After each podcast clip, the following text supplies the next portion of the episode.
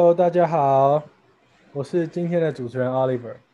呃，因为最近凤凰花开的季节，所以就是所以越来越多毕业生要毕业啦。但是，呃，从小到大，在毕业在这段时间啊，就常常会听到自己的家里对什么哥哥姐姐说：“哎，你的研究所是上哪一间？或者是有没有留在台北，或你有没有留在台湾？”对啊，那。那其实从小就一直有的这个疑问，就是为什么要念研究所？因为从小到大，就国小升国中，国中升高中，高中升大学，都是去选择你要念哪一所学校，而不是选择你要不要念呃高中或你要不要念大学。但是进到了这个阶段的时候，就是会变成问你说，应该是说你自己会问你说，你要不要去念研究所？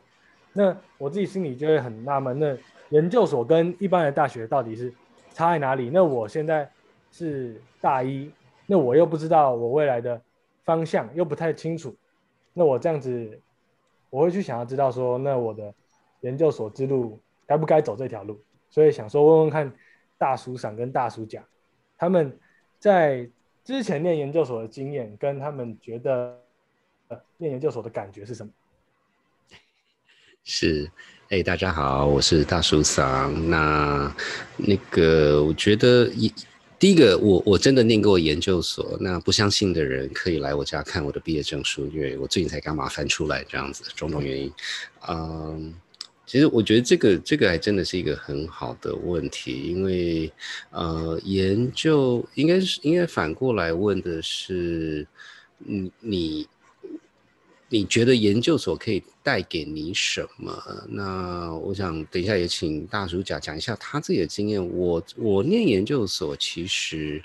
呃，是有两个原因。呃，第一个我念是商学院，我是在芝加哥大学的商学院这样子。那呃，我那时候想要念研究所，第一个原因是其实我是想要换工作跑道，就是那个产业我做的有点累了。然后想说，那那是怎么样去换跑道？那另外一个是我自己一直对经济学是是非常。非常的喜欢嘛，那芝加哥大学在经济学界是是是就是 拿出来是可以，是是是非非常非常厉害的学校，呃，还是那句话，学校厉害跟我没关系，可是我想说至少去看个热闹这样子。那大暑假你呢？我其实有两个原因啦，第一个原因当然是台面上也是跟大树长一样，就是转换工作跑道，然后那个时候。呃，除了转换工作跑道以外，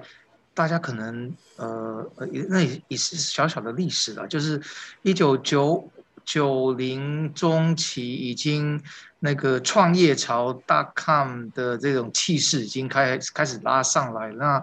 那不可免俗的想要参与一下，想说还有比回加州更好的方法嘛，所以就 就这个你知道蒙拉 gamseco 就一兼二顾，就就想说那干脆就回研究所，然后另外一个就是当时就是追当时的那个女朋友啊，想说好像。人家都已经读到快博士了，我我我一个学士，好像 还是有那么一点点的门不当户不对，所以就 就硬硬着头皮被告知应该至少要有一个有一个硕士这样子，所以就硬着头皮去申请，就是这样子。对啊，哎不不过这个说到这个，那所以达达达看后来后来就过了耶。这实实际上，后来就哎，其实也还好啊。就是我是九七年回去嘛，所以九九年毕业啊。我们同一届的很多就是抓到最后的尾巴，然后然后当然就两千年的。二月底就正式被宣告泡沫，这大大泡沫，你知道吗？我完全了解，我我我，I was there。是是是是是，常常有那个同学或是朋友说，我现在的那个公司刚刚上市，股票选择权已经价值。那个一两百万美金，然后几个月以后，那个就从来没有再提起这个话题了。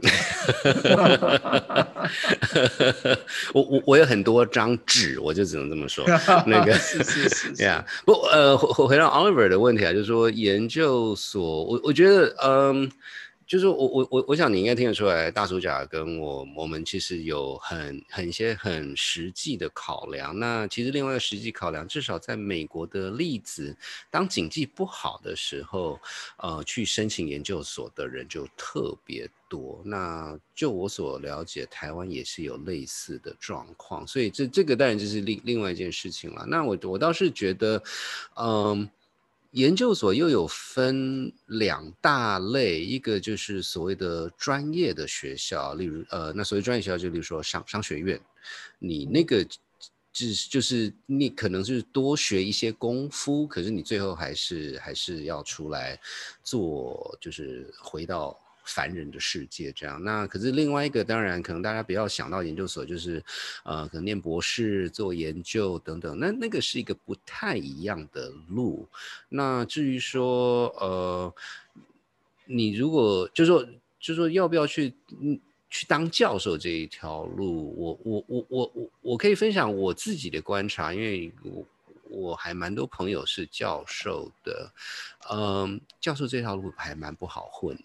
到呃做研究本身其实是最有趣的那一块，可是当你当你变成研究变成职业的时候，不管是校务啊等等，那个那个也还是蛮辛苦。那并不是说因为这样就不要了。我的意思是说，这个东西可能，特别是你现在大一了，所以你可能要想想，就是就是就是比较 open minded，倒倒不是说一定现在就做任何决定，而反而是要多。多去认识一些，不管是跟教授讨论，还是跟亲戚朋友，还是怎么样，这样子，我觉得这个是可以想想看。那另外一个是，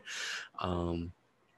很多学校可以念书啦，就说这也没有说一定要在台湾，所以我不知道在这一件事情，就例如说，在你的想法里面，研究所你会你会是什么是？是你有想到的，因为前一阵子我也发现台湾还有一群人会去，例如说波兰念医学院。哦哦，对对，几年前有听过这个故事，对，对对对，那那那波兰医生就不好吗？我我我不觉得啊，那所以所以所以就说这个这个东西，你你有什么想法吗？哦，就是听刚刚听完大叔赏跟大叔讲，就是分享研究所，你们是所以你们是都是先攻。工作一阵子，然后啊再回去念研究所，是这样子。是是是，对，因为我们两位是回去读商学院，那刚才有讲，就是商学院、法学院跟医学院这种专业学校，它这几年比较流行，就希望你有一些社会的经验，然后就是简单讲，就是讲人话，就是能够跟人相处，知道怎么跟人相处，然后再回学校去。去在专业的部分再加强，然后回来再重新回到职场，有一点点像是呃充电，然后再学多学一些东西再回来，那跟传统的。研究所就是那种比较是做学问，或者是当教授做纯纯做研究，有一点点不一样。但是后来我发现，其实包括这种比较纯的这种呃呃研究所，其实这几年也慢慢的有人是先工作个一两年，然后等到他认为自己时间到了，有那个动力想要回学校再做更深刻的研究，再回去。我常常发现这类型的学生在呃第一他的得到。呃，回去学校，呃，得到的也比较多。第二，他自己的动力比较强，他就是比较，也相对是一个比较成熟的学生啊。哦，嗯嗯嗯，哦，而不是一个惯性，就是说，哦，因为大家都去，或是师长说都要去，然后就跟着去这样子，就差别比较大一点。是，因为我觉得从从就是同样一件事情，可能从另外角度来看的话，就是，呃，大学念完之后。呃，就是一肚子的理论，那不，这不是不好，只是说就是比较没有实战经验，所以呃，特别是商学院的这种东西，就会就会有点有点纸上谈兵。那对对对，这这个这个这个这个是商学呃，我我现在讲的不好意思，我先讲我我现在讲是美美国的美式商学院，美式商学院它的行规是这样子，就是说基本上。他很少会收没有工作经验的人，商学院，呃，这是一部分。那另外一个是说，你如果工作太久，就是我把这件事情反过来讲，你当你工作太呃很很久的时候，可能念书会念得很辛苦，因为就已经不是没有那个习惯了，所以对，就是就突然间呃就是要念那么多书，呃像我我自己平常都有在念书，可是你要我突然间回去就是每天要读两百页的书。哦，那个，那个不是突然间就可以练出来的啊。那所以这个其实是一个平衡点啦。那也就是说，嗯，像在美国，呃，就是还是回到商学院这边，呃，它有个考试叫做 GMAT，GMAT，那它的成绩。哎，大主讲，你记不记得他成绩是你考完之后有效年限，好像三年还是四年之类的？好像对，所以那时候立定志向一定要回学校的同学，常常就在大四还没毕业之前，那个时候等于身心，然后还有脑力最在最高峰的，赶快去考，把它考下来。对对对对，那很会考试。对对对，当初大主讲就。以为自己一辈子跟学校就绝缘，就没有去考，你知道吗？Oh no way！对对对，然后我是工作了整整四年以后才回去，等于是工作了第三年才想到这回事，说啊，真的有点想回去学校。然后那时候真的比较吃力一点，真的。嗯嗯嗯嗯嗯，还是考上了。是，那那是事后论嘛，事后论。对，运气也很重要。这你知道，人被逼急的总是有方法。呀，所以所以其实就说这这个东西，就说不管要不要念，其实还是可能要有个想法，然后有一些有些东西可能也是要先准备起来啦。说实话，就是像像像我的话，就像大叔家讲的，我就是大四毕业前去考 GMAT。然后，所以我那个我申请的时候，我我我是我嗯呃工作满三年，第四年大学毕业后满是第四年去念研究所，所以我我我那个时候其实就是呃想说，哎我。因为我真的很懒得再去考一次，所以我到第三年的时候就先申请，想说如果第三年申请学校没有喜欢的话，可以还有还有一年的 quota 可以试试看，然后也很幸运的就就就就上了我非常喜欢的学校，所以就默默的跑去那边，呃，也没有在念书了，这是另外一件事情了。那上研究所有什么好玩的？像你刚才说你没在念书，是这个有些事情不太能讲，呃，没有开玩笑，呃，没有，应该是应该是这么说啦，就是说，呃，我现在还是讲是比较美式的做法，就是说。研究所或者学校，他他们的要求也不是说你就是变成是考试大王，他是他还是希望你能够很多方面的呃学到各种东西。所以我想学业上哦，就是都有那不同的课，可是课它它就会有不同 format 啊。例如说，在美国常看到就是所谓的 study group 哦，它的任何。任何的习题一个人是做不完的啦，哦，那就会有找人等等等等，然后嗯，对对，就要很多 teamwork，而且是就 teamwork 大家都会讲，可是什么叫 teamwork，什么叫做 coordination，这个这个其实是一个一个学习的过程。不过不过话又说回来，就是以美国的例子来讲的话，呃，这个不是只有到研究所啊，那个在。在大学的时候就已经有一些这样子的事情，然后甚至现在，呃，想当年我那时候还比较少一点，可是现在基本上大学生就已经开始在做 internship，就是他在暑假可能两三个月时间就已经开始在工作，就去了解那个那个那个环境这样子。那所以大暑假你研究所都在开趴吗？我认识很多都在开，对对对，我都认识很多都在开趴的的同学。我我我光是去他们的趴就没没有，对就够忙了。那就是我觉得 在在一个很自由的环境里面，那它的设计就是第一，呃，这个经验就是你要它什么样子，它就让你有足够的自由去创造那个经验跟环境给你自己，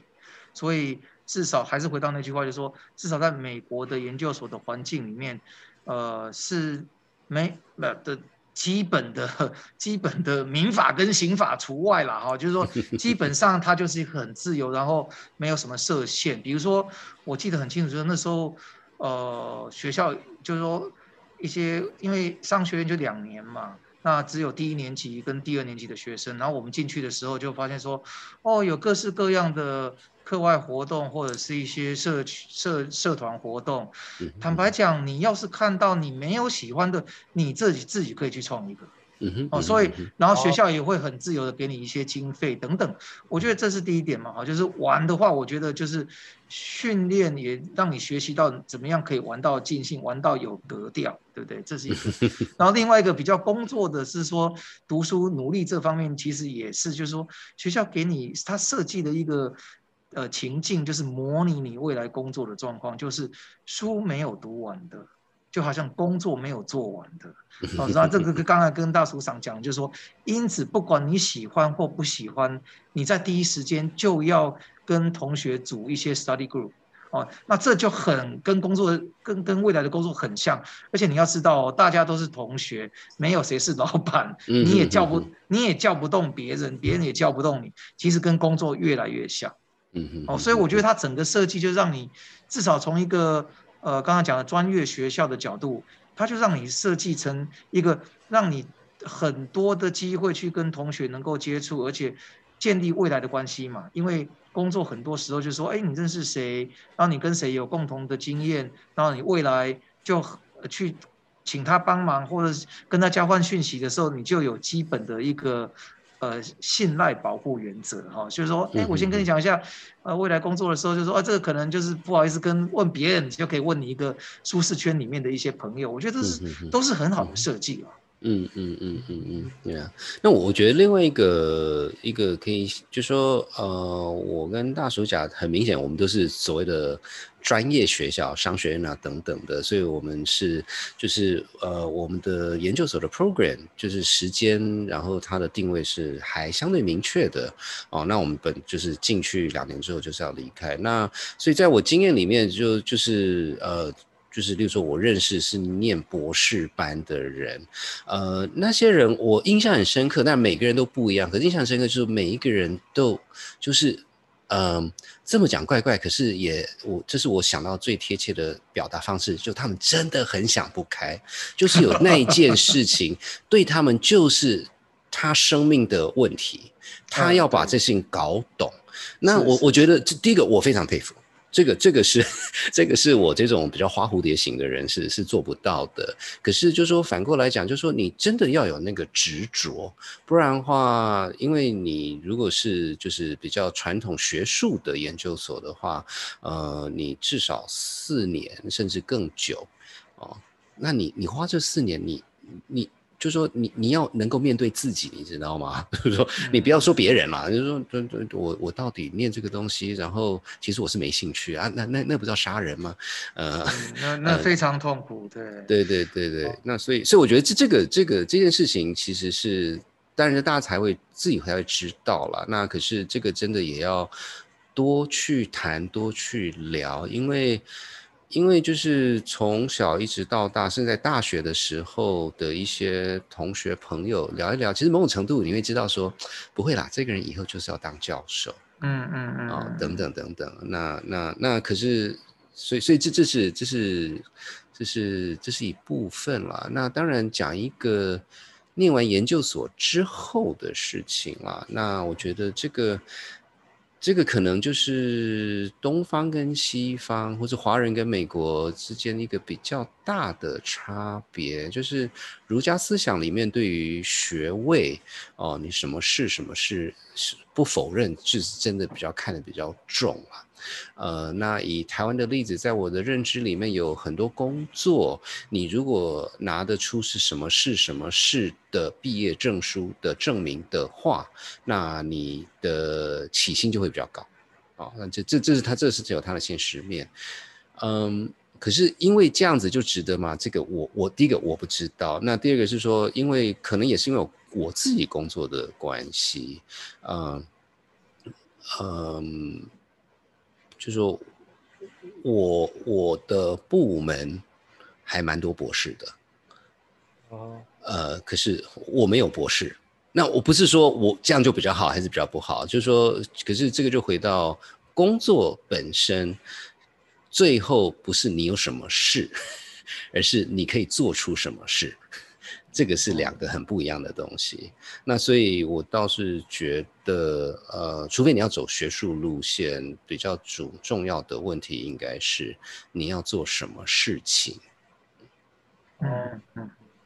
就是可能我再补充一下，就是说我我在美国顶尖的研究所，特别现在讲是说，比如是博士班的这些人，我觉得他们有共同的一个点，就是他们绝大部分在进去博士班之前，他已经设想说他他大概他的论文的雏形是什么样子，然后他们要解决的一个是是一个大问题，然后那个大问题是什么？很多人在进去的时候就有个雏形，所以从这个角度，它跟一般的传统的九年教育、十二年的义务教育是不一样的。所以那个思考是要做一个很极大的转换，那他就是要解决这个大问题。那解决这个大问题对他来讲是大问题，但对世界不一定是大问题，所以他就有另外得具备一个很高超的能力，叫做有坐冷板凳的能力。很多人坐不了冷板凳，你知道吗？就是说，有些人就说啊，这个现在很红，他就想学那个。但是你知道，很多这种东西风水轮流转啊，就是现在红的不会是三年之后红，你知道吗？哦，所以我觉得做学问的人要有具备某种程度这种能能力，就是说他就是乐在其中。要是没有的话，还真的有点小痛苦啊。哦，应该是蛮大痛苦的，因为因为因因为就是说，呃，我前前一阵子我跟我我自己的小朋友在闲聊这件事情，然后他们其实就问我说，哎，所以学士、硕士、博士到底差别是什么？那我就说，其实这件事情很很现实，学士呢就是呃呃，不管不管你什么系了，例如说哦经经济啊，这这这是我我自己的，就是你当你说你有经济学士的时候。我就会认为说，我讲经济话题，你基本上听得懂，就你的能力就是听得懂。当你有硕士的时候，是当我问你一个合理的经济问题的时候，你基本上有办法解释。那博士就是当你问，当我问你，你学的、你念的、你研究的那个话题的话，你可以从头到尾到想十八代祖宗全部讲得一清二楚。可是问题是。反过来就是博士就只知道那件事情，就是你你知道你你学问越深，你知道东西就越越越窄啊。那所以所以所以这个这个是一个取舍，这个并可可能是我我认识的朋友不够啦，我没有认识说你学学问有做的又深，然后又很广这样子。这个是你要么就很广，可是就是不深，不然的话就是。就是就是很深，可是不广。那所以嗯啊，不好意思，所以这个时候对不起，我稍微插话一下，可以可以讲一个还蛮不好笑的笑话，说那个这这英文讲说那个做学问做 PhD 的博士人就是 you know more and more about less and less，因为要做学问要越做越深嘛，那他就是要做深，对不对？但是它的广度就会缩小。Eventually you know everything about nothing。啊好，我我先讲好，不太好笑哈。好好好，Yeah Yeah，因因为就是说也也也一样，因为这这个件事情，我我我印象还蛮深刻，就是也是有个朋友，Anyway，就是有个年轻朋友，呃，他几年前还在台湾，他是他是美国人，然后我认识他的时候，我说，哎，你是念什么？他说，啊，念中文。我说，哇，这个这个很帅，很厉害，然后就。就 anyway 跟他讨论一下，那当然其实因为他是念博士的，所以他跟我解释了，然后我是有听没有懂啊，这是一个。那另外一个我说，哎，那所以你论论文是什么？他说，哦，论文呢，我就要讨论一个字。不好意思，我已经忘记是哪一个字了，就是中文的那一个字。他说啊，一个字，这样可以写个论文？哦，不会啊，就是从，呃，从那个那个甲骨文开始，然后最后怎么用，然后它的意思怎么样，它的历史怎么样，又怎么样，怎么样，怎么样，这样。他说这个就是很标准的博士论文。那他真的就是很厉害啊。可是可是这就是，you know，没有这这这我我我我第一个我我非常佩服啊。那那那这个是我做不到的。这个就是那个当博士做研究，就是要具备有小题大做的能力啊。是 是，那所以所以我不知道这样有没有回答到 Oliver 的问题。有哎、我觉得隐约之中有回答到我的问题。所以你准备要当博士了吗？没有没有，但是我我因为我自己我自己个人，我本来是就是没有那么想要去念研究所，但是嗯我觉得原因不是我去排斥它，而是我不知道为什么我需要念。但是是是，但是现在听完大叔赏跟大叔讲，就说其实念研究所最重要的不是在去学你念的是哪一个研究所，而是去念一些背后的像是一些团队合作、一些组织的这些事情，对吧？那我觉得这反而就是会吸引我去念研究所的一个原因。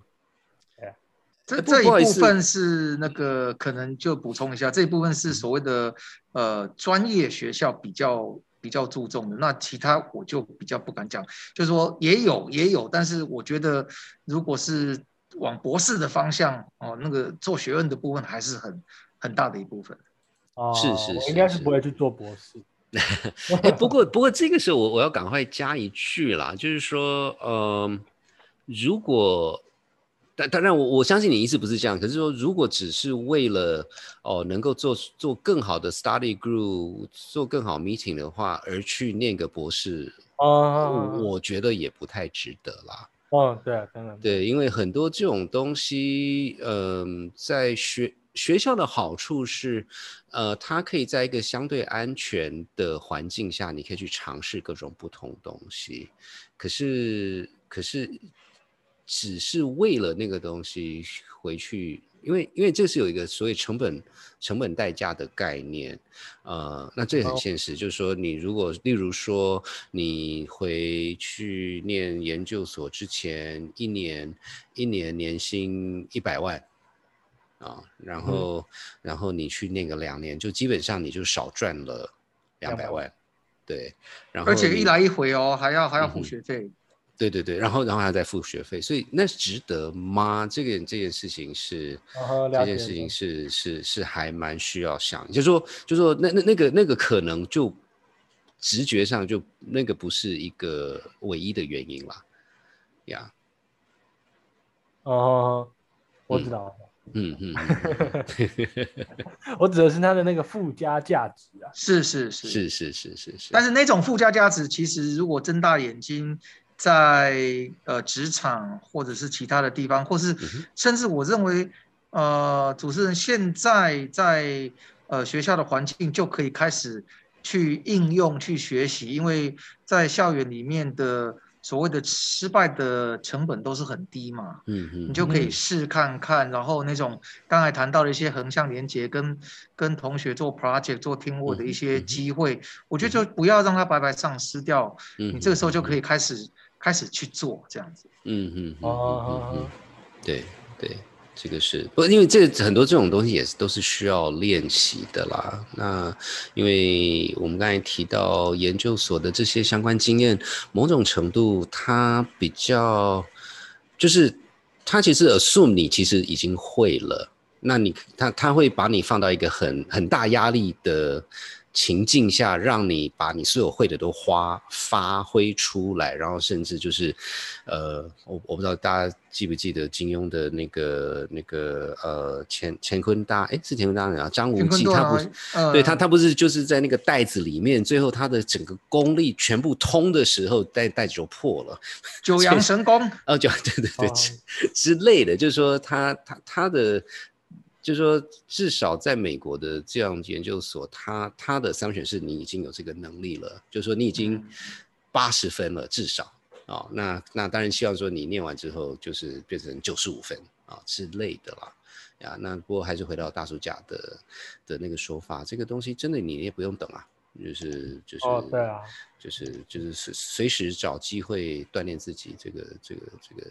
大概大家都应该做这样子的事了。是是是是，边做边学，我觉得那是最主要的精神。嗯嗯嗯嗯嗯嗯，OK，了解了，谢谢。OK，那好，是不是有人该去那个回学校了？真的真的 OK，好好呀。那那我们今天谢谢 Oliver 这个主持人，然后我们下次再继续聊喽。OK，拜拜喽。谢谢，拜拜拜。拜。